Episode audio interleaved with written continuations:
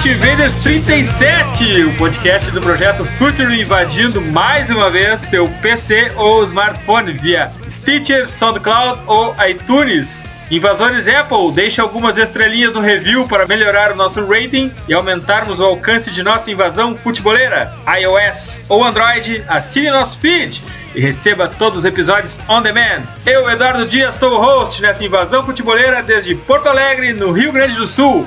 E a hora da conexão com Vinícius Fernandes. Dali Vini, tudo pronto para o episódio 37 do The Pitch Invaders? Tudo pronto, uh, aguinha na mão esquerda, vendo uma Libertadores na minha frente e final de semana bem movimentado. Uh, vai ser um final de semana de, de, jogos bem importantes nas principais ligas europeias.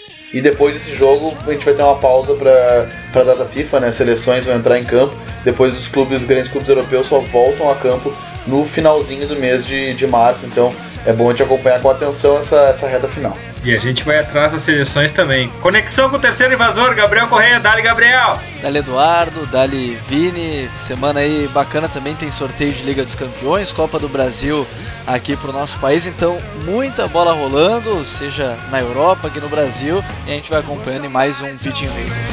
Vamos lá, futeboleiros.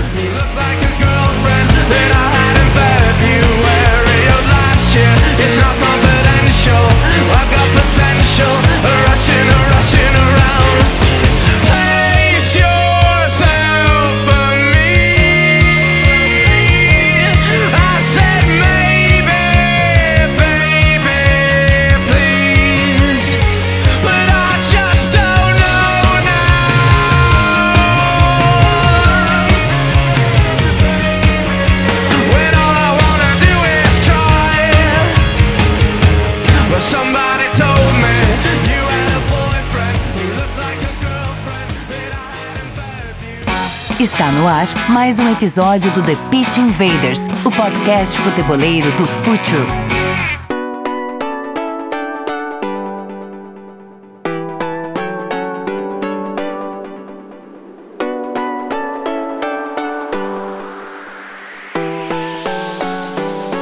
Bom, talvez seja um pouco de pretensão a nossa pauta de hoje, mas na verdade nós sempre buscamos pautas fora do óbvio que dominam o mainstream e como nossos pitch invaders sabem, adoramos falar sobre o mercado.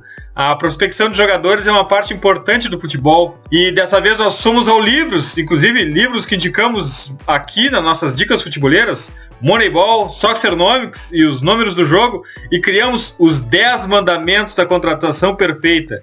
Bom, ok, pretensiosos nós somos mesmo, mas eu acho importante falar sobre isso para a gente dar um norte do que é importante numa contratação. Uh, se já nossos diretores de futebol, Pit Invaders, que nos ouvem, já ganharam milhões quando a gente deu as dicas da, da Europa, as dicas das joias europeias, depois as dicas das joias das próximas Libertadores, agora eles vão ganhar milhões ainda na eficiência da contratação, porque essas 10 mandamentos da contratação perfeita são muito legais. Na verdade, a gente vai discutir esses 10 mandamentos extraídos desses livros, desses livros fantásticos e saber o que, que pode ser aplicado na real life. Vamos lá, todo mundo pronto então para os 10 mandamentos da transferência e da contratação perfeita dos Stocks Economics, números do jogo e Moneyball? Vamos pro primeiro deles, galera. Vamos embora. Bom, primeiro mandamento. Técnico novo, quando chega, ele quer gastar o seu dinheiro. Não deixe. Quando chega um novo técnico no clube, ele quer o grupo ao seu modo. E para isso deixa de lado os indicados pelo antigo treinador e quer novos jogadores de sua confiança, principalmente do seu ex-clube, liga ou país. Não permita que isso aconteça. O projeto do time é do clube, montado por executivos profissionais. Não deixe o novo técnico lhe dizer que modelo de time pretende e que jogadores quer contratar. Vini, essa é clássica, né? Que técnico que chega não quer contratar dois, três jogadores do velho time dele. É, esse é o mandamento clássico e o mandamento que uh, faz mais sentido e deve ser bem endereçado à realidade europeia, principalmente porque na Europa os treinadores são super poderosos, né? são, são managers e eles têm muitos poderes para contratar jogadores, principalmente na Inglaterra, essa é uma realidade muito britânica. Né? Uh, nas janelas de transferência costuma se dizer Wenger gastou tanto, Klopp gastou tanto, não o Liverpool gastou tanto, o Arsenal gastou tanto. Por quê? Porque esses caras têm, normalmente eles têm carta branca uh, para conseguir contratar e dispensar jogadores. E uh, por isso que eu acho que esse mandamento ele, ele uh, se enquadra muito essa realidade europeia. Muito embora no mercado sul-americano e no Brasil também os, os, os treinadores brasileiros também indicam seus treinadores, indicam suas preferências. Mas, lógico, se, um, se o clube tem um modelo de jogo estruturado, tem uma, uma, uma filosofia de contratações, eu acredito que esse, que esse, uh, que esse mandamento ele, ele, ele realmente uh, uh, deva ser ouvido. Agora, se, se isso não existe, se isso não impera num clube, como infelizmente a realidade da maioria dos, dos clubes, acho que esse, esse acaba sendo um mandamento que, que fica difícil até de respeitar ele. Na verdade, Vini e Gabriel, o que me incomoda uh, e o que me dá uh, o que me incomoda e que me dá razão a esse mandamento uh, de não contratar jogadores do ex-clube, liga ou país do técnico está chegando, é o fato de que isso normalmente despreza os dados sobre esse jogador. Eles vêm só por uma certa uh, cumplicidade e confiança do técnico nesse jogador e a análise de desempenho fica um pouco de lado. Porque quando se mira um jogador nome, se deixa de lado eficiência, porque dificilmente aquele técnico vai ter como o alvo do jogador do seu ex-clube uh, a eficiência no campo. Bom, a eficiência pode até, até ser, mas a coerência com um novo projeto e, e análise de desempenho. Gabriel, o que, que, tu acha desse mandamento? Tu acha que um técnico novo tem que ser barrado de trazer seus, seus, seus ex-jogadores? É, e, e, acho que o Vini falou bem, né? Isso vai muito para a cultura europeia. E se a gente trazer aqui para o Brasil, por exemplo, eu acho, pelo que eu acompanho, o único clube que tem um DNA, digamos assim, que leva até hoje é o Santos. Né? E, e, isso acontece com os treinadores que são contratados no Santos e, e, curiosamente quando a gente falava sempre me vem à cabeça o nome do Luxemburgo quando a gente fala de contratações de jogador que ele gosta, de jogador que ele é aquela coisa que aqui no Sul a gente falava das ovelhas negras do, do técnico Tite na época do Grêmio, mas o Luxemburgo sempre contratou os caras que ele gosta, que ele tem confiança, mas eu acho que no Santos é o único time que por todos que ele passou aqui no Brasil e não foram poucos e, e, ele foi campeão em muitos que ele não contratou como ele gostaria. E justamente porque o Santos tem uma filosofia de futebol. Eu acho que é, é mais ou menos por aí. Quando um clube tem uma filosofia tu tem que contratar um técnico com a tua filosofia. Eu acho que esse já é o primeiro ponto e aí já vai de mandamentos, e eu acho que é mais ou menos por aí. E o Luxemburgo é um cara que adora contratar jogador de confiança, então não, não é para dar carta branca. Eu acho que o clube tem que saber qual é a sua ideia, qual é seu planejamento e, e o treinador também, né? Ele não pode chegar, sair gastando a toda e só pensar nele. É realmente isso. Os técnicos eles é, antigamente até eram managers, mas hoje não é mais assim uh, o mundo do futebol. Não dá para ficar gastando à toa se, com tantos números à disposição. É, no meu time do coração, no meu Colorado Velho de Guerra, a gente trouxe o técnico do Juventude e veio dois jogadores da cota juventudista de lá que eu não entendi muito, mas enfim, vamos para o mandamento de número 2. As estrelas de Copa América, Copa do Mundo, Libertadores e Champions são super valorizadas. Olha só que legal esse começo desse mandamento. O valor de um jogador flutua muito. Geralmente ele se deprecia com a idade e se valoriza com grandes conquistas, ainda mais após uma grande participação em um campeonato midiático. Jamais compre esses jogadores que acabaram de brilhar em grandes competições. Seu valor é estratosférico inclusive bem acima do que realmente vale, e provavelmente, além de tudo, ele estará cansado e sem paciência para concentrações e grandes viagens. Sua cabeça estará nos novos contratos de publicidade que acabou de assinar. Ah, essa também é clássica, né, Vini? E o Real, e o Real Madrid adora adora quebrar essa regra. É, o Real Madrid ele não tem problema com dinheiro, então ele quebra qualquer tipo de regra à vontade, assim, ele não tem mandamento algum para contratar, mas uh, equipes que precisam fazer um planejamento de, uh, de gastos maior por não dispor de tanta verba quanto o Real Madrid para contratar, por exemplo, precisam respeitar muito esse mandamento. acho um mandamento bem importante e, de, e desse eu discordo menos do primeiro e, e discordo menos desse porque de fato o, esses jogadores, principalmente quando vêm de, de uma grande vitrine, como é uma conquista, esses caras eles uh, vêm super inflacionados, né? eles vêm com um valor muito mais alto do, do que às vezes corresponde ao, ao futebol deles e, e, muitos desses caras, se não são protagonistas de uma conquista, às vezes as próprias deficiências são mascaradas. Quando a gente já não viu um jogador que tem, uh, tem algumas deficiências, mas que elas são mascaradas por uh, ele estar num time organizado, num, num, modelo de jogo bem estruturado, e ele é um cara que faz sentido dentro daquele contexto tático, dentro daquele contexto coletivo, mas ele sai dali e ele é inserido em outro contexto, ele já não rende tanto. E, e tem vários jogadores, tem vários exemplos de, de, times campeões que tem caras que só funcionam ali, né? E eles acabam saindo por um valor muito alto porque eles ficam na vitrine. A impressão que eu tenho, Gabriel, é que esse mandamento foi feito para Rames Rodrigues. Eu ia falar exatamente isso. Eu pensei no Rames porque é um cara que joga. É, ele gosta de jogar como enganche e no Real Madrid, o Real Madrid contratou porque, é, querendo ou não, vende camisa. É, foi um, o artilheiro da, da Copa na, de, 2000, de 2014 e não joga onde o Real Madrid atua. Em nenhum momento ele joga num 4-3-3. Então acho que Rames Rodrigues acho que ele pode ser o ícone assim desse, desse segundo mandamento que é muito recado para Real Madrid realmente como o Vini disse. É, e o Vini falou uma coisa super legal, que uh, muitas vezes uh, as seleções ou os times que eles estão inseridos nesses campeonatos midiáticos não são, uh, não são parecidos com o tipo de contexto do time que ele está contratando, o que já só isso já diminui muito a eficiência do jogador.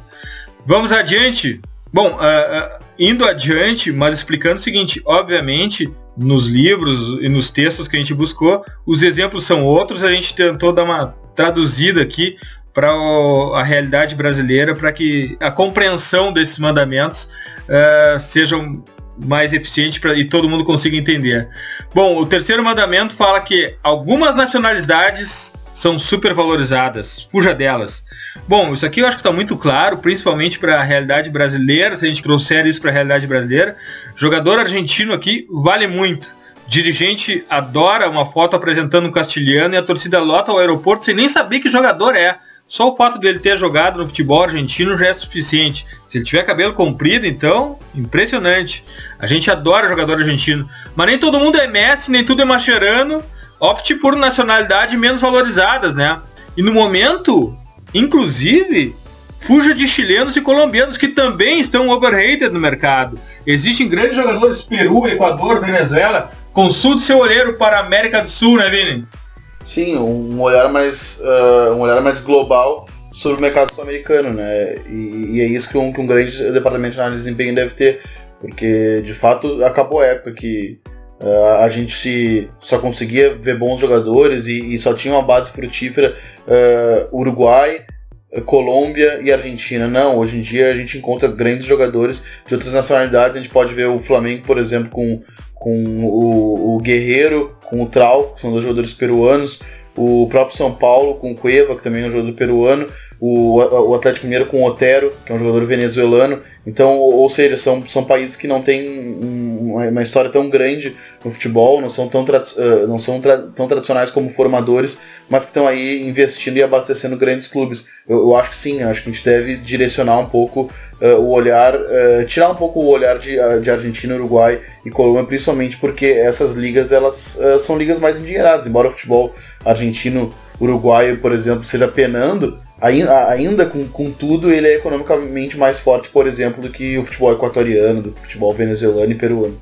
É, a gente de algumas nacionalidades são supervalorizadas, a gente já falou aqui no The Pitch Vezes que jogadores que passaram pela base do Del Valle também estão sendo supervalorizados no mercado. E a gente podia até dar uma traduzida, Gabriel, para esse mandamento aqui como algo não tenha preconceito com a nacionalidade do jogador, né? Esqueçam as, uh, os argentinos e uruguaios e corram atrás de outros sul-americanos. O que tu acha? basicamente tem que na hora que tu for analisar um jogador, tu pega ali nacionalidade, tira e time. Tu tira dessa parte. Tu tem que analisar no final das contas os números, se ele vai ser importante pro teu time, se ele pode atuar na faixa que o teu time precisa. No fim, tudo acaba sendo para ser uma análise mais profunda. Ok, ele pode ser argentino uruguai, mas por que não realmente o venezuelano, o colombiano, o boliviano? Enfim, eu acho que quando a gente faz essa pesquisa, passar ali um risco na nacionalidade e no time que ele joga, às vezes é até mais importante ainda. Vamos para o quarto mandamento. Uh, o quarto mandamento é um mandamento meio óbvio, mas ok, não vamos fugir das obviedades aqui. Nunca venda para um rival doméstico. Se já é difícil se desfazer de seus melhores jogadores, entregá-los a um concorrente aumenta a ferida. Opte por vender seus jogadores para mercados externos. Vini, é meio óbvio essa, né? Mas uh, a lei de mercado uh, às vezes nos faz atropelar isso também, né? É, às vezes sim. Tem, tem clubes brasileiros, por exemplo, que uh, acabam vendo seus jogadores em fim de, de contratos, são caras valiosos, mas que não, não vêm de, de, uma, de grande temporada, talvez, e, e é mais fácil uh, vender ele para o mercado interno. Mas esse é um mandamento que se aplica muito a clubes grandes uh, principalmente uh, de grandes ligas, né? Porque os clubes menores eles, eles não têm. É muito difícil, por exemplo, transportando para a realidade brasileira, é muito difícil para Chapecoense, para Ponte Preta, não vender um, um valor seu para o mercado brasileiro, porque é, é, é uma lei de mercado, na verdade. Assim como o São Paulo vai vender para a Europa, a Ponte Preta vai vender para São Paulo, o São Paulo vai vender para a Europa. É uma, uh, uma natureza mercadológica do nosso futebol. Né? Gabriel, o Atlético Mineiro vendeu o Lucas Prato para São Paulo. É, e, e vender para o mercado interno, eu acho que tem que ser analisado de, de muitas formas, tem que ser bem cuidado, porque é realmente isso. O São Paulo hoje não é o adversário do, do, Atlético Mineiro na Libertadores, mas é um adversário em potencial muito grande no Campeonato Brasileiro. É, vender para o mercado interno é, é, realmente só se tu conseguir supervalorizar o teu atleta. E aí o outro clube vai ver outros mandamentos, né? De supervalorização de um atleta e não vai querer contratar.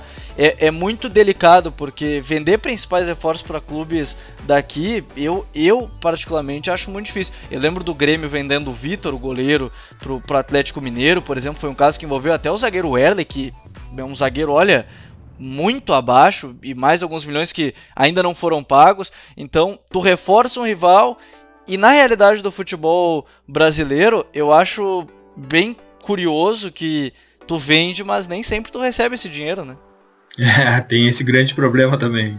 E só para comentar sobre é, é, o prato no, no, no, São Paulo, essa venda, o Atlético Mineiro ele, ele tinha, ele, ele, se viu com um bom problema, né? Que eram dois grandes jogadores caros para uma mesma posição, que era o Fred e o Prato. Foi uma dessas grandes exorbitâncias que o Atlético Mineiro fez no ano passado, que ele realmente foi, foi ao mercado contratar caras que lotassem aeroporto, aeroporto e trouxe vários caras.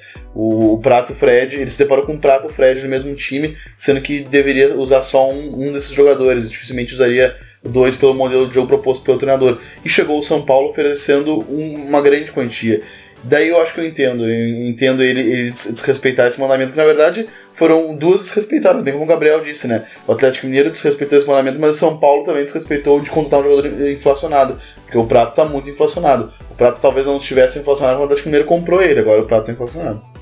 É, e na Europa fica mais fácil tu fugir do mercado doméstico porque é, outros países possuem um poder econômico parecido, todos os países possuem um poder econômico parecido. Aqui no Brasil, ou tu vende para a Europa ou para o mercado interno, porque os, os mercados, o mercado sul-americano, o valor é muito abaixo do praticado aqui, fica muito mais difícil de respeitar esse mandamento.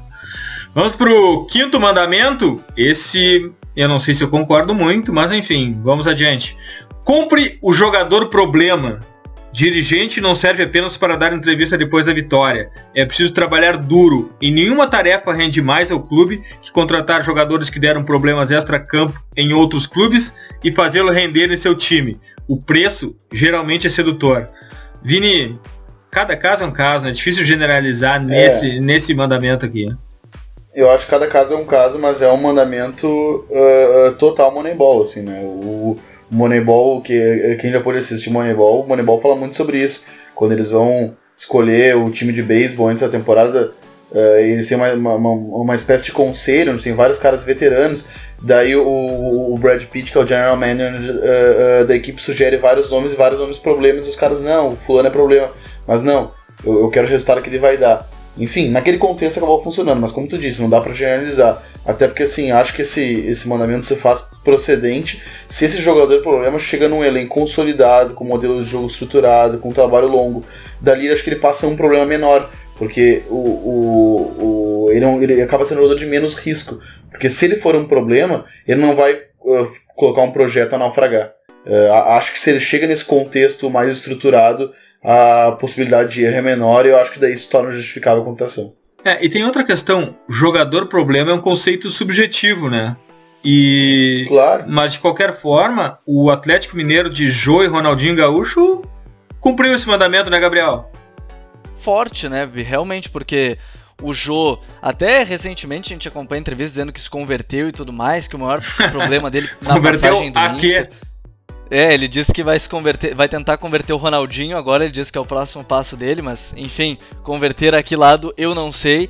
É, mas um caso recente e chega num projeto consolidado, o que parece, é o Carlos Alberto. O Carlos Alberto é o caso típico de jogador que sempre foi um problema desde o Porto do José Mourinho. E o Mourinho, por exemplo, é um técnico que realmente acho que é um dos que sabe lidar e ao mesmo tempo que gosta de criar alguns problemas com seus atletas. Eu lembro do Cacilhas que, que teve uma queda técnica, mas é, o, o, Mourinho acabou tendo diversos problemas com ele. Mas o Carlos Alberto é um caso extremo. Ele foi cedo para a Europa, ganhou tudo na Europa, milionário e hoje ele, é, ele traz diversos problemas. No Atlético Paranaense, inclusive, é reserva, mas o time, da maneira como é consolidado, tem grandes líderes, tem como um cara, por exemplo, que é o Lúcio Gonzalez, que está jogando muito. Então, eu acho que é bem, bem isso, é análise caso a caso. O Carlos Alberto é um, mas quem não, por exemplo, o Cruyff lidou com o Romário. Então, tem casos e casos, e o Romário, tecnicamente, obviamente, qualquer time quer. Só que tu tem que saber lidar com, com essas, digamos assim, às vezes até regalias que tu tem que dar para esse jogador. Que é jogador problema histórico, assim? Cantona, Gascoigne, Vini? Quem mais que, que é jogador problema, assim, talentosos? Balotelli é o último clássico, assim. Balotelli e o Nice, e o Nice tá se dando bem com esse jogador problema, não tá? Tá, tá, tá, tá se dando bem. Ele, ele conseguiu colocar o cara num, num outro contexto, né? Num, num, time que já vinha jogando junto há um tempo. Uh, Balotelli chegou lá e, e numa outra expectativa, que isso é muito importante, né? Desses caras. Porque normalmente quando o jogador problema ele chega, às vezes ele chega com uma outra expectativa, como o Carlos Alberto, por exemplo, que vocês citaram. O Carlos Alberto tá chegando no Atlético Paranaense, ele não é o salvador da pátria. Talvez se ele chegasse no Atlético Paranaense como o cara para resolver o time, e não só mais um como tá sendo, talvez o, o problema eh, fosse ser maior ainda. Por quê? Porque ele é um cara que tem problema de personalidade. Colocar o cara num, num, contexto como esse, numa situação como essa, uh, eu acho que é, é, é, é colocar, enfim, é, é agravar a, a a possibilidade de um problema. Gabriel, goleiro Bruno é um jogador problema ou ele é só um problema? Cara. vamos adiante, vamos pro mandamento. Ser humano é problema. vamos pro mandamento número 6. Vender é tão importante quanto comprar. O torcedor adora receber jogadores caros, famosos e ricos no aeroporto. Isso traz uma esperança que na imensa maioria das vezes não se confirma. Já as vendas não possuem o mesmo interesse, mas deveriam, e existe uma regra fundamental para isso. Sempre que te oferecerem um valor maior que o de mercado por qualquer jogador do plantel, venda o mais rápido possível. Mas para isso, sempre que o jogador seu se destacar, já planeje antes a substituição, para não ter que pensar na hora de aceitar a proposta. É, isso aqui tem muito a ver com projeto, planejamento, né, Vini? Ah, quando um jogador começa a se destacar, cara, é obrigação do dirigente já trabalhar numa substituição para esse jogador, para quando oferecer, chegar uma proposta, não precisar pensar duas vezes. Claro, não, eu, eu, eu acho importante uh, qualquer uh, elenco já assim, conseguir mapear as características do, do, time e quais jogadores são caras são muito influentes dentro daquele modelo de jogo. E esses caras já, mesmo antes da, da proposta chegar, eles precisam ter, assim, a equipe de análise de desempenho precisa ter bem mapeada, caras que consigam reproduzir o máximo a função deles. E assim, ter quatro, cinco nomes uh, na manga para assim, o cara foi contratado, tá substituído logo em seguida. Tem equipes que fazem muito bem isso na Europa, que contratam muito bem. O, Sevilha, sempre, sempre cita, né? A gente já citou o ah. Sevilha. O Salt... Esse é o mandamento do Monk. É, exatamente. O, o, o, Southampton faz isso muito bem também. Ele perde jogadores e consegue repor com muita qualidade, uh, dentro do possível, sempre, né? Mas enfim, é, é, é sempre muito importante porque tem uh, equipes e mercados que são exportadores, eles precisam uh, vender para ter um equilíbrio financeiro, né? E isso tem que ser respeitado. muito embora tenha pessoas que discordem, Almir Somod, por exemplo, uma figura respeitadíssima, estudioso respeitadíssimo do futebol, já assisti a uma palestra dele por exemplo, que ele discorda de que há a necessidade em grandes clubes brasileiros de uma venda para se equilibrar financeiramente. Não que ele ache que um clube não precise vender nunca, mas ele acha que uh, ele discorda de alguns dirigentes que acham que uma premissa para uma boa, para um bom equilíbrio financeiro anual, para um balanço no verde anual, é pelo menos uma grande venda. Ele discorda dessa opinião. Eu acho que, como o Sevilha, dá para transformar isso, além desse critério econômico, num critério esportivo. Vender para se reforçar. Não é mesmo, Gabriel? É, eu acho que tem clubes e clubes, é, é realmente é, é, bem por aí. Eu acho que tem clube que acaba segurando demais um atleta. É, eu vejo o caso do Neymar. É, vamos lá, o Neymar no Santos, o Neymar é um cara extra classe, ele já era um extra classe aqui pro futebol brasileiro, só que o Santos, a venda do Neymar, o Santos vendeu a sua alma também para conseguir segurar. O Neymar, vendeu parte do Neymar pro próprio jogador para ele ficar, deu percentual do atleta, deu mais de 10, 20% pro jogador e vendeu ele é, por muito para o Barcelona, mas que é pouco comparado ao que ele valia na época e que o Santos poderia ter direito se vendesse antes, mas eu acho que acaba entrando muito esse mandamento entra para esses clubes, né? A gente vê o Sevilha, o Southampton também citado pelo, pelo Vini, o próprio Mônaco hoje em dia, porque o Mônaco vendeu o Ramos Rodrigues por 75 milhões de euros. É, eu acho que o Mbappé vai por aí, vai ser próximo disso. Enfim, tem muitos negócios envolvendo o, o, o Mônaco, esses clubes assim, que mostram que esse mandamento me parece cada vez correto, só que o projeto tem que mostrar. Esse cara vai sair, então temos que ter um reserva. O Mendy, hoje na lateral esquerda, tem o Jorge na reserva. Então acho que projetos fazem tu aceitar uma venda assim que vier uma proposta acima do mercado. Não, e Sevilha, Mônaco, Southampton cresceram esportivamente pelo projeto de vendas dele. Agora, é um projeto, não é vender por vender, é não é vender quando chega a proposta e ok, vamos lá. Se tudo for dentro de um projeto planejado, vender faz o time crescer esportivamente. Mandamento número 7. Os jogadores mais experientes são overrated, são supervalorizados. Quanto mais títulos, mais reconhecimento, maior vai ficando o salário do jogador, muitas vezes sem levar em conta o seu declínio físico além do fato de que não há garantia nenhuma de que seus gols na temporada passada irão se repetir na próxima, em outro clube com outros companheiros. A portabilidade da eficiência é um dogma que serve para jornalistas, mas não serve para quem preserva o dinheiro e o sucesso do clube. Quer uma regra? Compre jogadores de 20, venda jogadores com 30. É uma, é uma regra, esse mandamento aqui, Gabriel e Vini, me parece correto, mas na prática é muito difícil de ser executado, né? E também ele é muito generalista, porque existem jogadores de 30 no auge da carreira. Me dá um Iniesta com 30 aí que eu tô aceitando, viu? É, é não. O, o, e, e, tem, e tem caras de 30 que estão muito bem e que o contrário, estão desvalorizados, né? Principalmente porque eu, eu acho até que há, que há um processo inverso. Uh, por isso que eu discordo um pouco desse mandamento, porque acho que é um processo inverso. Acho que há a, a, a subvalorização, na verdade, de, de, jogadores mais velhos, muitas vezes que podem ser úteis. Caras de 31, 32 anos podem ser úteis por uma ou duas temporadas. Caras que não vão te dar talvez um retorno financeiro, mas vão te dar um retorno técnico muito grande no primeiro momento e daí a longo prazo um retorno financeiro pelo retorno técnico. E, mas assim, o, o, o mais importante uh, nesse tipo de, de, uh, de contratação para mim é assim uh, é, é, o debate que a gente inclusive já fez aqui. se o jogador que está sendo contratado está sendo contratado pelo que ele já foi e o que ele pode ser, Uh, uh, pelo que ele é e o que ele pode ser, ou pelo que ele já foi e o que ele dificilmente vai poder ser. Porque às vezes, assim, os clubes não acompanham a trajetória do jogador no Oriente Médio, na China, mas lembram dele quando saiu do Brasil com 22, 23 anos. E não é o mesmo atleta. Às vezes pode ter até outras qualidades, mas pode não ter outras qualidades, sim. E pode ser um cara que não vá suprir tecnicamente a necessidade que o time precisa. Então é, é muito importante uh, saber quem está contratando, independente da idade do, do, do, jogador. É, muitas vezes a gente, uh, quando ouve falar num jogador Bom, aqui, no, aqui no, em Porto Alegre, a cada janela se ouve, se ouve o nome de Nilmar, né? Então, só que todos pensam no grande Nilmar, no, no auge da carreira. Nunca ninguém pensa de como é que ele se encontra hoje. E assim é com todos os jogadores. Toda vez que a gente fala o nome, uh, os jogadores deixam muito marcada a sua história nos clubes. E sempre que se fala o nome do jogador, se pensa muito no auge dele, se esquece do declínio físico, se esquece que o tempo passa. Mas eu vou atacar outra ponta, uh, eu vou atacar esse mandamento, Vini, mas eu vou atacar outra ponta, não sobre os 30 anos, como tu mencionaste, mas eu vou, vou atacar os 20 anos anos.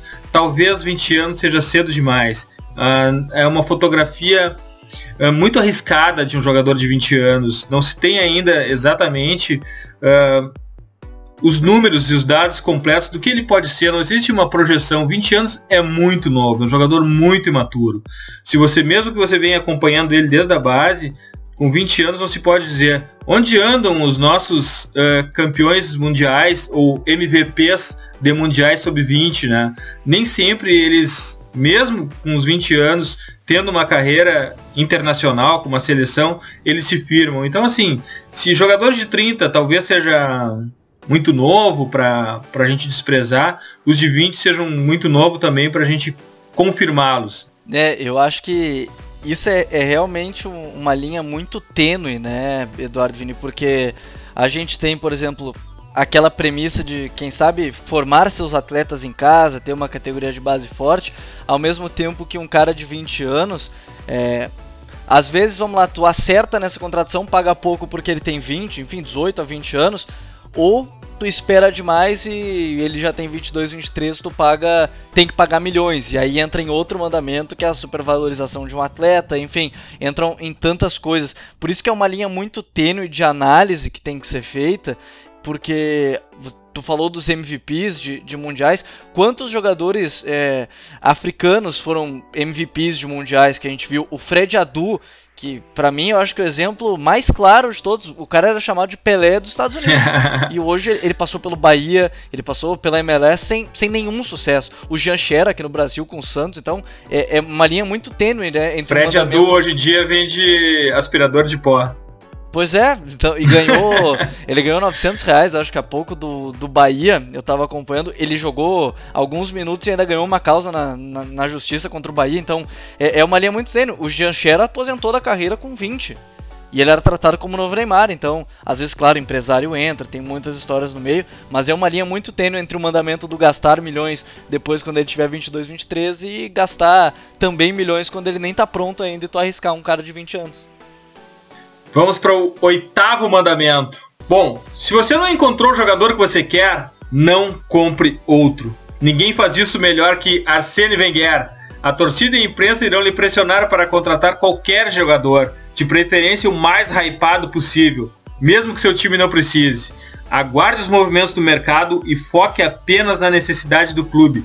Esqueça a pressão, afinal, enquanto a janela de transferência está aberta, tudo pode acontecer, Vini. E aqui a gente entra na, na, naquela história da coerência, né? Tu precisa contratar algum jogador coerente com o teu time e com o teu projeto. Se for atrás de um jogador para trazer a torcida pro teu lado, se for atrás de um jogador para lotar o aeroporto, tu pode estar tá jogando dinheiro pela janela, né, Vini?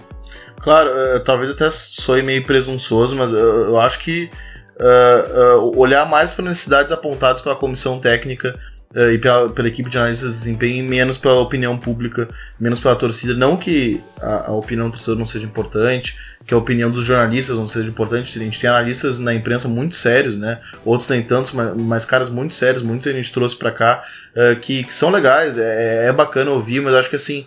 Acho que ninguém está mais perto da resposta que tu precisa do que o teu analista e, e, e a tua comissão técnica que está todo dia contigo treinando. Uh, acho difícil que a opinião da arquibancada, a opinião da imprensa uh, tenha mais uh, credibilidade do que quem está vivendo o trabalho.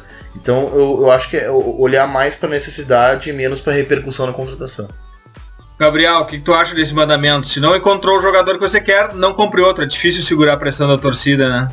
É, eu acho que a gente pode trazer, eu gosto sempre de trazer o exemplo aqui pro Brasil também, e aqui pro Sul principalmente, é, a gente vê o Inter tem uma necessidade de contratar, por exemplo, o camisa 8, aquele, aquele volante de transição, e está procurando um atacante, porque acha que essa é a necessidade, com tantos atacantes. Mas a torcida quer mais contratações, então segue em busca desse atacante. Já vi o nome do Rafael Marques, era o Marcelo Cirino. O Grêmio, o Grêmio precisava, na verdade, de um zagueiro, de um volante, e foi atrás de um 10, porque a torcida quer um 10, e não necessariamente precisava de um 10 porque tinha Miller Bolanhos, tinha, tinha jogadores desse, desse quilate para aquela função. Então, a torcida, às vezes até a imprensa tem que se fazer muita meia-culpa a parte da imprensa, a meia-culpa porque critica um time, ou às vezes nem analisa um time já diz que tem que se reforçar, mas se o dirigente ele for um cara que é sério, tem um projeto consolidado, ele vai entender a necessidade real do clube, e se não achar a peça, não adianta sair gastando em tantas outras e depois vai faltar naquela peça, né? Vai faltar dinheiro até para contratar uma peça futuramente. Verdade. O nono mandamento, seja criativo. As negociações no meio do futebol seguem um protocolo padrão de troca de ofertas com propostas diferentes até que alguém cede e fecha o negócio. Mas existem outros mecanismos para que todos ganhem e a mais usada para isso é a forma de pagamento. Seja agressivo buscando parcelamentos anuais ao invés de mensais se estiver comprando. Inclua jogadores que não interessam mais. Frações sobre futuras vendas. Negocie comissões e tente colocar o maior percentual possível condicionado à eficiência do jogador que está sendo comprado. Esse último item aqui de condicionar preço à eficiência do jogador é muito comum hoje em dia. Se o jogador for para jogar tantos jogos, jogar tantos minutos, for para a seleção, uh, o time vendedor acaba ganhando um percentual maior. Isso é importante porque nem sempre, nem todos os clubes têm a grana de um time europeu, né, Vini? Claro, esse é um mandamento que uh, ele se Uh, ele, ele é feito assim, ele, se adequa bem a mercados exportadores, né? Que é o que? Fazer negócios rentabilizem futuras contratações. Isso deve ser um mantra para clubes desse tipo, de, desse tipo de mercado. Fazer negócios já uh, pensando em outros e também cada vez mais negócios com contratos de produtividade, não um contrato inteiro de produtividade, elementos do contrato que envolvam produtividade, como tu mesmo disse, uh, metas, né? Isso é uma coisa que se faz muito, até os jogos mesmo estão então já incorporando essa, essa tendência, né? Tá fazendo um contrato com um jogador no FIFA, por exemplo, já tem ele bônus por gol, bônus por. Uh, por de, no, no, caso da, da linha defensiva, uh, bônus por jogo sem levar gol, enfim, é, é, é algo bem, uh, bem criativo, né? Como diz mesmo o título do mandamento, e bem interessante para clubes de mercados exportadores. Muito legal, inclusive, uh, depende muito do objetivo, né? Se tu tiver um objetivo num, num campeonato de liga, de todos contra todos, se o objetivo for ter uma defesa menos vazada, então se coloca esse tipo de cláusula nos jogadores de defesa ou até para o treinador, se tivermos a melhor defesa, o percentual é tanto. Gabriel, esse aqui é um mandamento que a falta de grana faz com que os clubes adotem, né? É, é o mandamento que eu sigo no FIFA. O Vini citou o FIFA e esse é o mandamento clássico, porque muito já contratei é, atacante, centroavante, diminuindo muito o salário, mas botando percentual alto de gols, porque eu sabia que era um jogador que ia render, então no fim, eu acho que até o próprio jogador no jogo sabia que ele ia render na equipe, o salário ia aumentar, a produtividade hoje, é, os clubes, eles nem utilizam tanto, assim, ao mesmo tempo que utilizam, é bem raro. Às vezes eu acho que essa questão de contrato de produtividade entra mais em jogadores que, que teve, tiveram problemas extra-campo ou estão em uma fase final de carreira. Eu lembro é, recentemente do Valdívia no Palmeiras, o próprio Denilson no Palmeiras, alguns jogadores assim, o Douglas nessa primeira chegada na equipe do Grêmio, eu acho que, que foi assim. Então, contratos de produtividade acho que estão cada vez mais em evidência. Os jogos seguem essa tendência, eu também sigo, né? Porque por que não, se tu não tem tanto dinheiro, pegar por empréstimo com uma cláusula baixa depois, já que um clube não acredita no atleta, trocar jogadores que não, não te importam mais. Então, eu acho que ter criatividade é realmente uma das coisas mais importantes para um dirigente de futebol. E aí, no caso dos jogos, tu começa na quarta divisão, então, principalmente. Vamos para o décimo mandamento. Esse décimo mandamento aqui eu só vou ler e vou deixar o Gabriel e o Vini falarem sobre ele. Desce o mandamento para o diretor de futebol. Use a imprensa. Não são apenas os torcedores que leem o que a imprensa publica. Os agentes dos jogadores e dirigentes de outros clubes também. Quando um dirigente afirma que estudará propostas por determinado jogador, significa que o jogador está pronto para ser vendido. Mas a melhor estratégia é afirmar na capa de todos os jornais que não tem interesse em vender o craque do seu time os agentes entenderão o recado de que se quiserem mesmo seu jogador, terão que chegar no seu preço. Outro lado do uso em imprensa é estude todos os boatos publicados na imprensa, de todos os jornais, de todos os mercados que você está de olho. Sempre ali nas entrelinhas há um recado e talvez uma boa oportunidade para uma contratação do seu time. Vini, use a imprensa. O que tu acha disso? Ah, isso requer muita sensibilidade uh, muita sensibilidade do dirigente, né? ele precisa ter, ter, ter uh, ser muito hábil, né? E a gente vê cada vez mais uh, dirigentes brasileiros fazendo isso. Uh, o Gabriel, que trabalha na, na, na, imprensa esportiva, vai poder falar até melhor, bem melhor do que eu sobre isso. Uh, os caras usam muito e, e, e o repórter aprende, já aprende a, a, entender ele na, entre, na entrelinha já. recado, né? Não estamos interessados uh, às vezes tem um, um significado oposto, uh, como mesmo diz o mandamento. uh, não estamos estudando proposta, é porque está aberto à venda. Enfim, já é uma, uma linguagem própria, assim, quase com um código Morse do, do, do futebol. Né?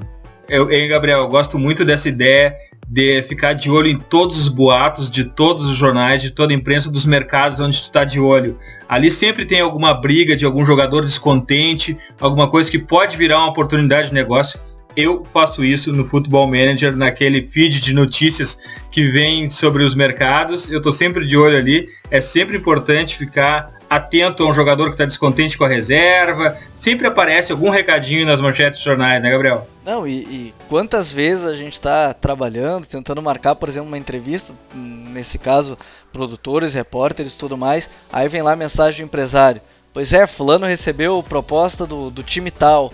Aí tu vai falar com o dirigente time tal para tentar confirmar e ele fala: "Não, nunca tentamos falar com o atleta e tudo mais". Então, acaba sendo um diz que me disse aqui e ali, só que no fim tu entende que realmente o cara quer vender de uma vez o jogador, o dirigente vai negar para ti porque se ele falar que está interessado, o, o, o, o, clube que está vendendo vai aumentar o preço, outros clubes vão entrar no negócio, virar um leilão, então é cada mensagem tá criptografada para entender como vender ou como fazer da melhor forma. O mais normal e, está no mandamento, dito no mandamento, é o dirigente ir na entrevista coletiva, fulano, é, você está interessado em tal jogador?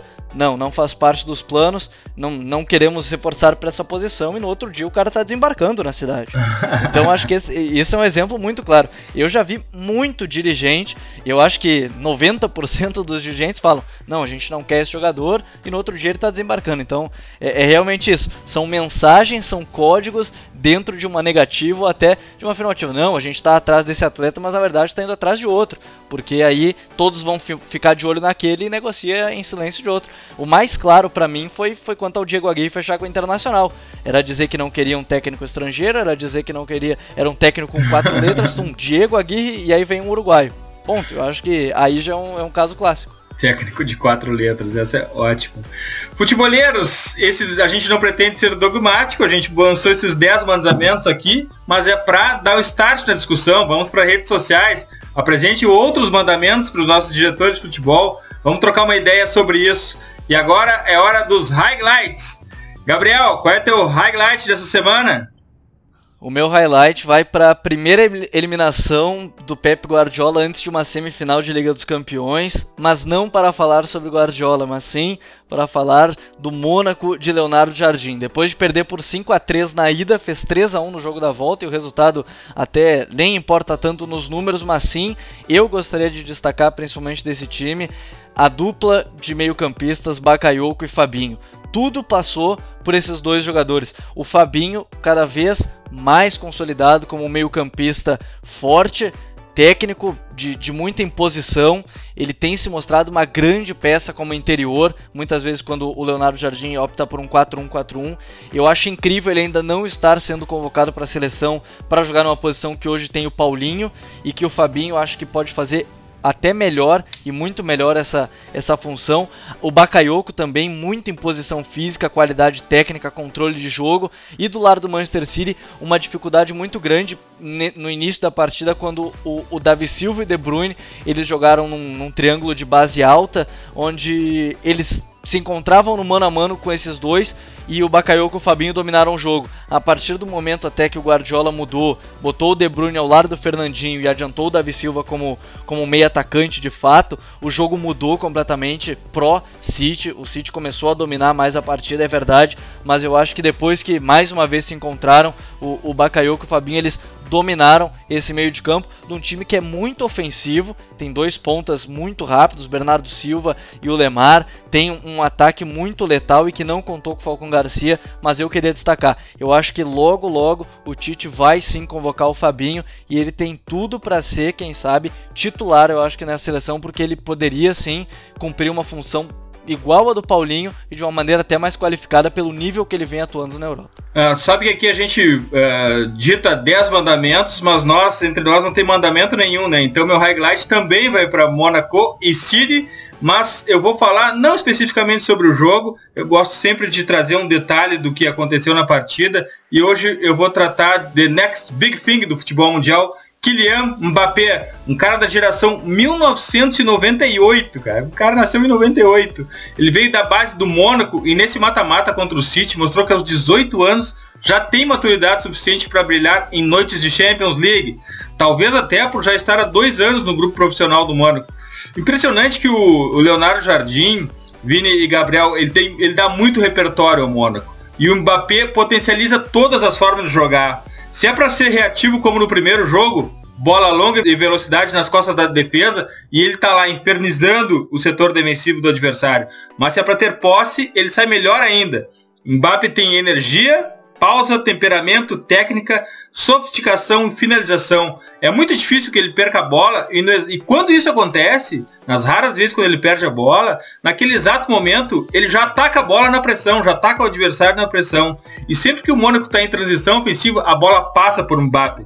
Sempre com a cabeça alta procurando o companheiro. Já se fala em 80 milhões de euros por ele na próxima janela, naquele uh, projeto de vendas que a gente falou sobre o, o Mônaco agora há pouco. E esses 80 milhões de euros em nenhum momento afugentam Manchester United, Tottenham, Barcelona ou Real Madrid, que já colocaram Mbappé no radar para o próximo verão. Obviamente, todos os sites, blogs, podcasts já falaram tudo sobre esse jogo.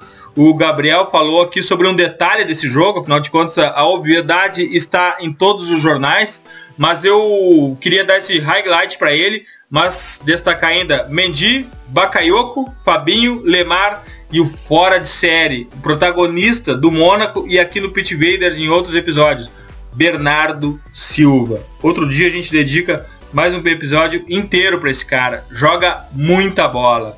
Vini, qual é o teu highlight? Meu highlight vai para Botafogo Estudiantes, uh, no Engenhão cheio. Eu que tenho acompanhado bem a Libertadores, como lindo, já lindo. comentei, uh, como comentei em outros podcasts. Uh, a estreia do Fogão na Libertadores, né? Enfrentou um adversário muito duro, uh, que marcou muito organizadamente o Botafogo. Ele fez uma meia pressão, né? Ali a partir do meio de campo, marcando muito forte em duas linhas. O Botafogo não conseguiu trocar, trocar passes por baixo, que é uma característica do time, um time que joga muito pelo chão. Teve muita dificuldade em triangular em sair pelos em fazer a saída com os volantes, principalmente porque tanto o Ayrton quanto o, o Bruno Silva estavam sendo muito, muito bem marcados uh, uh, uh, pelos atacantes e pela dupla de volantes dos estudiantes, que é muito. é uma dupla de, de volantes marcador e abnegada, caras que tem muita velocidade e, e tem uma, uma, uma, velocidade muito rápida na, na, nas transições, tanto defensiva quanto ofensiva. Então, diante de toda essa dificuldade, o time do Jair Ventura, uh, que é um baita treinador, já cansei de elogiar esse cara aqui, ele estava de aniversário aquele dia e, e, felizmente saiu de campo com uma vitória. O Botafogo abriu o placar pelo alto, porque ele viu que está com muita dificuldade de, de, entrar por baixo. Numa bola alçada, o Roger, centroavante, uh, fez um gol, o Botafogo saiu ganhando de 1 a 0 O Estudiantes empatou no começo do segundo tempo, parecia um jogo encardido, que não ia sair muita coisa. Uh, até que o Rodrigo Pimpão, que tem se, destacado nessa Libertadores, e, e, e a ele eu, eu faço um destaque. Uh, se fosse um jogador talvez um pouquinho mais qualificado, é, era um cara que teria, algum, teria um outro destaque no, no cenário sul-americano, porque ele é um cara muito aplicado taticamente. Uh, realmente cumpre muito bem a, a, função ali pelo flanco, ou, ou, ou, joga como centroavante, como chegou a jogar na pré-Libertadores contra uh, a Universidade, quando o. Perdão, contra o Colo-Colo, quando o Botafogo eliminou o Colo-Colo, o, o, Rodrigo Pimpão jogou como centroavante, sempre muito bem, eh, bem, ao lado do Montijo, recompondo. Nesse jogo, como, como o Roger foi o camisa 9, ele jogou pelo lado, pela esquerda, e sempre muito atento no jogo, muito intenso. E isso é uma marca desse time do Botafogo do, do Jair, né? Um time muito intenso, um time muito moderno, e mostrou que se uh, não vai por baixo, uh, joga por cima, alça a bola, é um recurso, né? Enfim, talvez não seja o recurso mais brilhante, mas ele conseguiu ali povoar a área, como, como dizem os analistas, ele conseguiu botar muito volume de área. Uh, o Botafogo teve superioridade numérica, tem jogadores muito fortes fisicamente e acabou ganhando o jogo por ali. Uh, muitos méritos do seu grande treinador. Verdade, Jair Ventura é um baita highlight, Vini. Preview! Gabriel, qual é o teu preview? O meu preview para esse final de semana é do Campeonato Espanhol. No sábado tem o Atlético Bilbao de Ernesto Valverde, quem sabe o próximo técnico aí do Barcelona. Verdade. Ele tem mais alguns dias para renovar, senão a imprensa catalã já diz inclusive que ele deve ser anunciado pelo clube, jogando contra o Real Madrid no estádio San Mamés. E no domingo tem Barcelona e Valência, um jogo que nos últimos anos tem se tornado uma rivalidade bem forte, tanto que no jogo de ida, lá no estádio Mestala, o gol foi no último lance da partida do Messi de pênalti e teve garrafada nos atletas e tudo mais, mas vale o destaque aí para o Barcelona de Luiz Henrique no seu final de temporada. E além disso, até quase ia esquecer, meio-dia e 15 do domingo, Parem tudo que estiverem fazendo, almoço em família mais tarde, porque tem Atlético de Madrid e Sevilha no, no estádio do Atlético de Madrid, meio-dia e 15 do domingo, tem Atlético de Madrid e Sevilha. Baita jogo, Atlético de Madrid e Sevilha é imperdível. Eu acho que o Sevilha, eh, com a desclassificação da Champions League, ele ganha foco na liga, começa a ser, eh, se não um favorito, um grande concorrente. Eu acho também que sobre o jogo do Barcelona, Mestala é a melhor atmosfera, a atmosfera mais linda da La Liga. E Gabriel, Valverde é coerente com o barcelonismo? É, ao que parece sim, porque muito se fala do, do, do Valverde porque já foi atleta do Cruyff, acabou nem jogando tanto por lesões, tem uma filosofia muito próxima jogando no Bilbao. É, eu acho que a grande dúvida é quanto a lidar com esse vestiário do Barcelona. Tanto que lia uma entrevista tanto do Piquet quanto do Iniesta que um Zue, que é o auxiliar técnico hoje do, do Luiz Henrique e que está lá desde o Guardiola, é um nome que é muito bem visto pelos jogadores e eu não descartaria, realmente a imprensa catalã não descartaria ser uma sequência muito parecida com o que foi Guardiola Tito Villanova. Vini, teu preview? Meu preview será Manchester City e Liverpool às 13h30 no Etihad Stadium. No domingo vai movimentar a Inglaterra, é o grande jogo do final de semana pela Premier League. É o terceiro colocado Manchester City, que tem um jogo a menos que o Liverpool, que é o quarto colocado. Ambos em campo, o Liverpool respirando um pouco mais aliviado, né, depois de embalar duas vitórias seguidas, o que não tinha acontecido ainda esse ano em 2017. Né, o Liverpool não tinha conseguido vencer dois jogos em sequência. E o City Uh, ele vem muito bem né, na Premier League, ele não perde cinco jogos, vem de, de, de, uma boa sequência de resultados, mas recentemente foi eliminado nesse jogo que vocês destacaram uh, no highlight, ele foi eliminado dolorosamente uh, pelo Mônaco na Liga dos Campeões, então o trabalho do Guardiola acaba sofrendo, né, acaba respingando sobre ele algum tipo de contestação, principalmente uh, dos caras mais tradicionais da, da imprensa inglesa. O Guardiola também não é um cara que tem se mostrado muito paciente, muito resistente a essas críticas nas, nas suas coletivas. Volta e meia ele, ele, ele, perde um pouco as estribeiras no, nos microfones. E esse vai ser um jogo em que o City dele vai entrar bem pressionado contra um Liverpool que não perdeu clássicos ainda. É bom frisar, o Liverpool nessa temporada não perdeu para ninguém. Uh, empatou com o Manchester United uh, duas vezes e ganhou todos os seus outros clássicos. Vini, uma questão filosófica para ti. Por que essa vibração toda quando o Pep Guardiola perde um campeonato, sai de uma disputa? O que que move é, esse povo todo é, odiar tanto o Pep Guardiola? É, porque, obviamente, notaste nas redes sociais, passou na tua, na tua timeline, as vibrações, e seria Pep Guardiola um mero marqueteiro? Essa pergunta é maravilhosa, né? Seria só marketing? Sim. É que o, o, um cara quando uh, atinge a excelência, o, é assim, é, é, é muito complicado ele, ele, manter a excelência. E assim, o Guardiola é um cara que as temporadas que ele fez com o Barcelona foi qualquer coisa como perfeito. Enfim, os, os, eu, eu, eu posso afirmar, eu comecei a, a acompanhar futebol uh, com lucidez, assim, a partir dos anos 2000, nasci em 1990. O melhor time que eu vi jogar na minha vida foi aquele Barcelona do Guardiola de 2009. Ah, sem dúvida. Enfim, era um, era um, era, era, era, era, era, um, era, um, era um baita time, era uma máquina de jogar futebol. Tocava 7 a 0 no Bayern como um time grande brasileiro joga um, um campeonato estadual contra um time pequeno. Era um, ele massacrava os adversários e, e a gente só sabia só queria saber quanto que ia ser o jogo. Era, era uma aula de futebol coletivo. Então ele foi um cara que ele revolucionou muito. E, e, lógico, se encheu muito a bola dele, porque ele foi uma cara nova no momento que o futebol precisava de, de uma remodelação.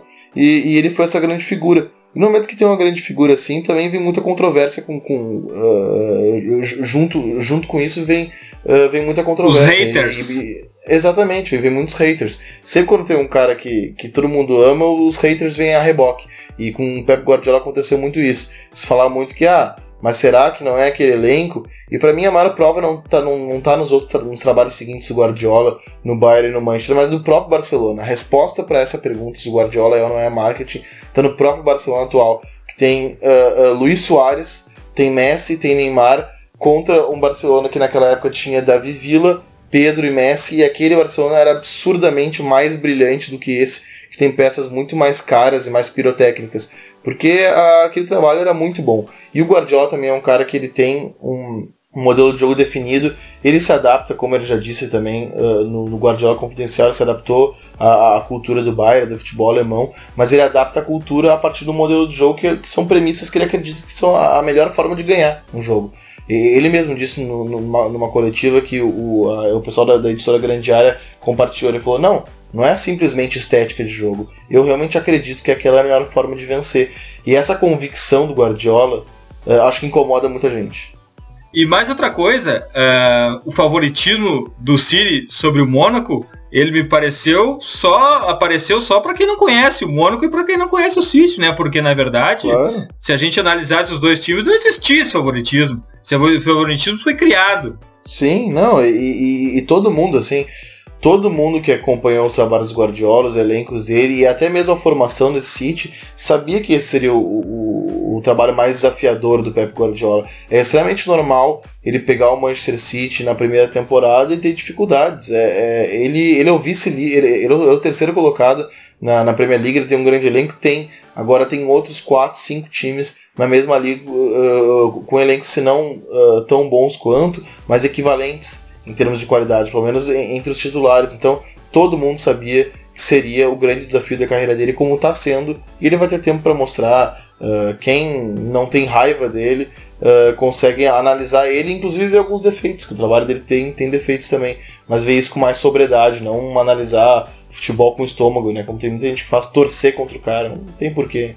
Voltando ao nosso preview, Série A ainda tem Torino e Inter no sábado, Ligue 1, PSG e Olympique de Lyon no domingo, Superliga Grega, Panathinaikos e Olympiacos e no Campeonato Paulista, Santos e Palmeiras, e... um baita jogo. E e tam também teremos Bundesliga domingo a 1h30, Borussia Mönchengladbach e Bayern. Borussia Mönchengladbach foi eliminado nessa quinta-feira pro Schalke 04 da Liga Europa, não tem mais nada para disputar coro coroou uma temporada horrorosa do Borussia Mönchengladbach, uh, tá em nono, estacionado, tem a chance aí de ir em casa pegar o Bayern e fazer valer esse, esse, bom time que ele tem, né? A gente não sabe, segundo o Bayern Leverkusen, a gente não sabe como é que não, não engrenou esse ano.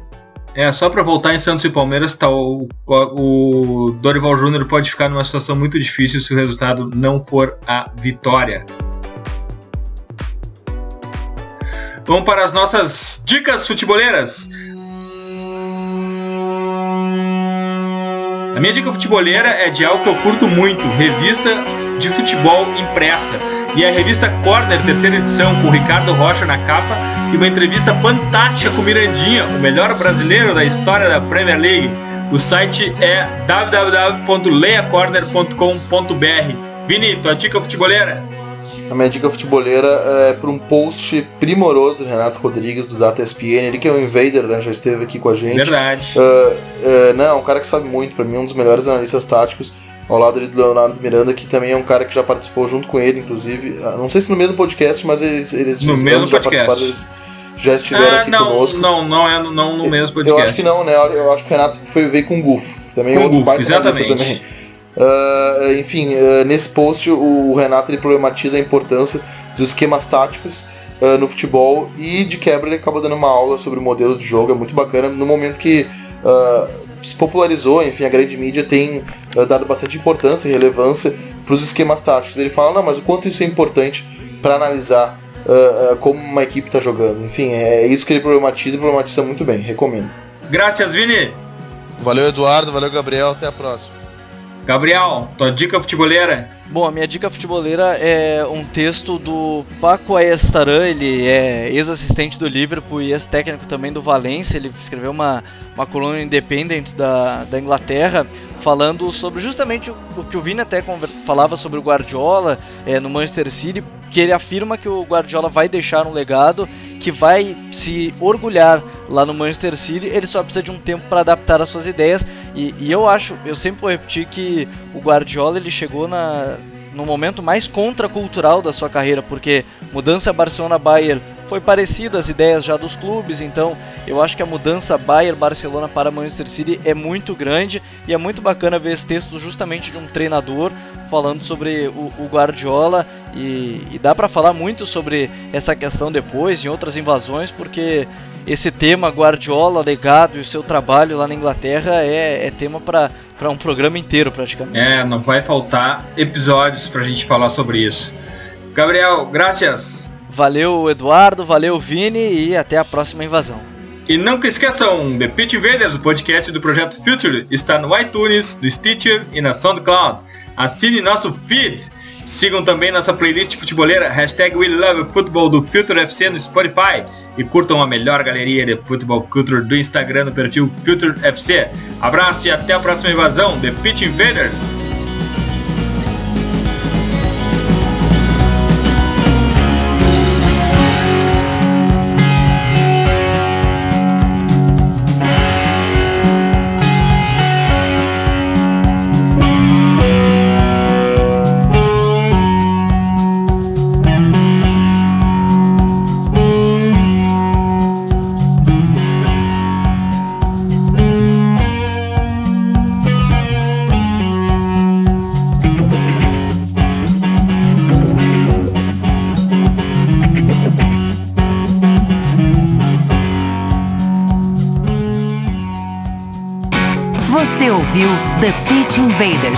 Siga nossos perfis. Visite www.future.com.br. We love football.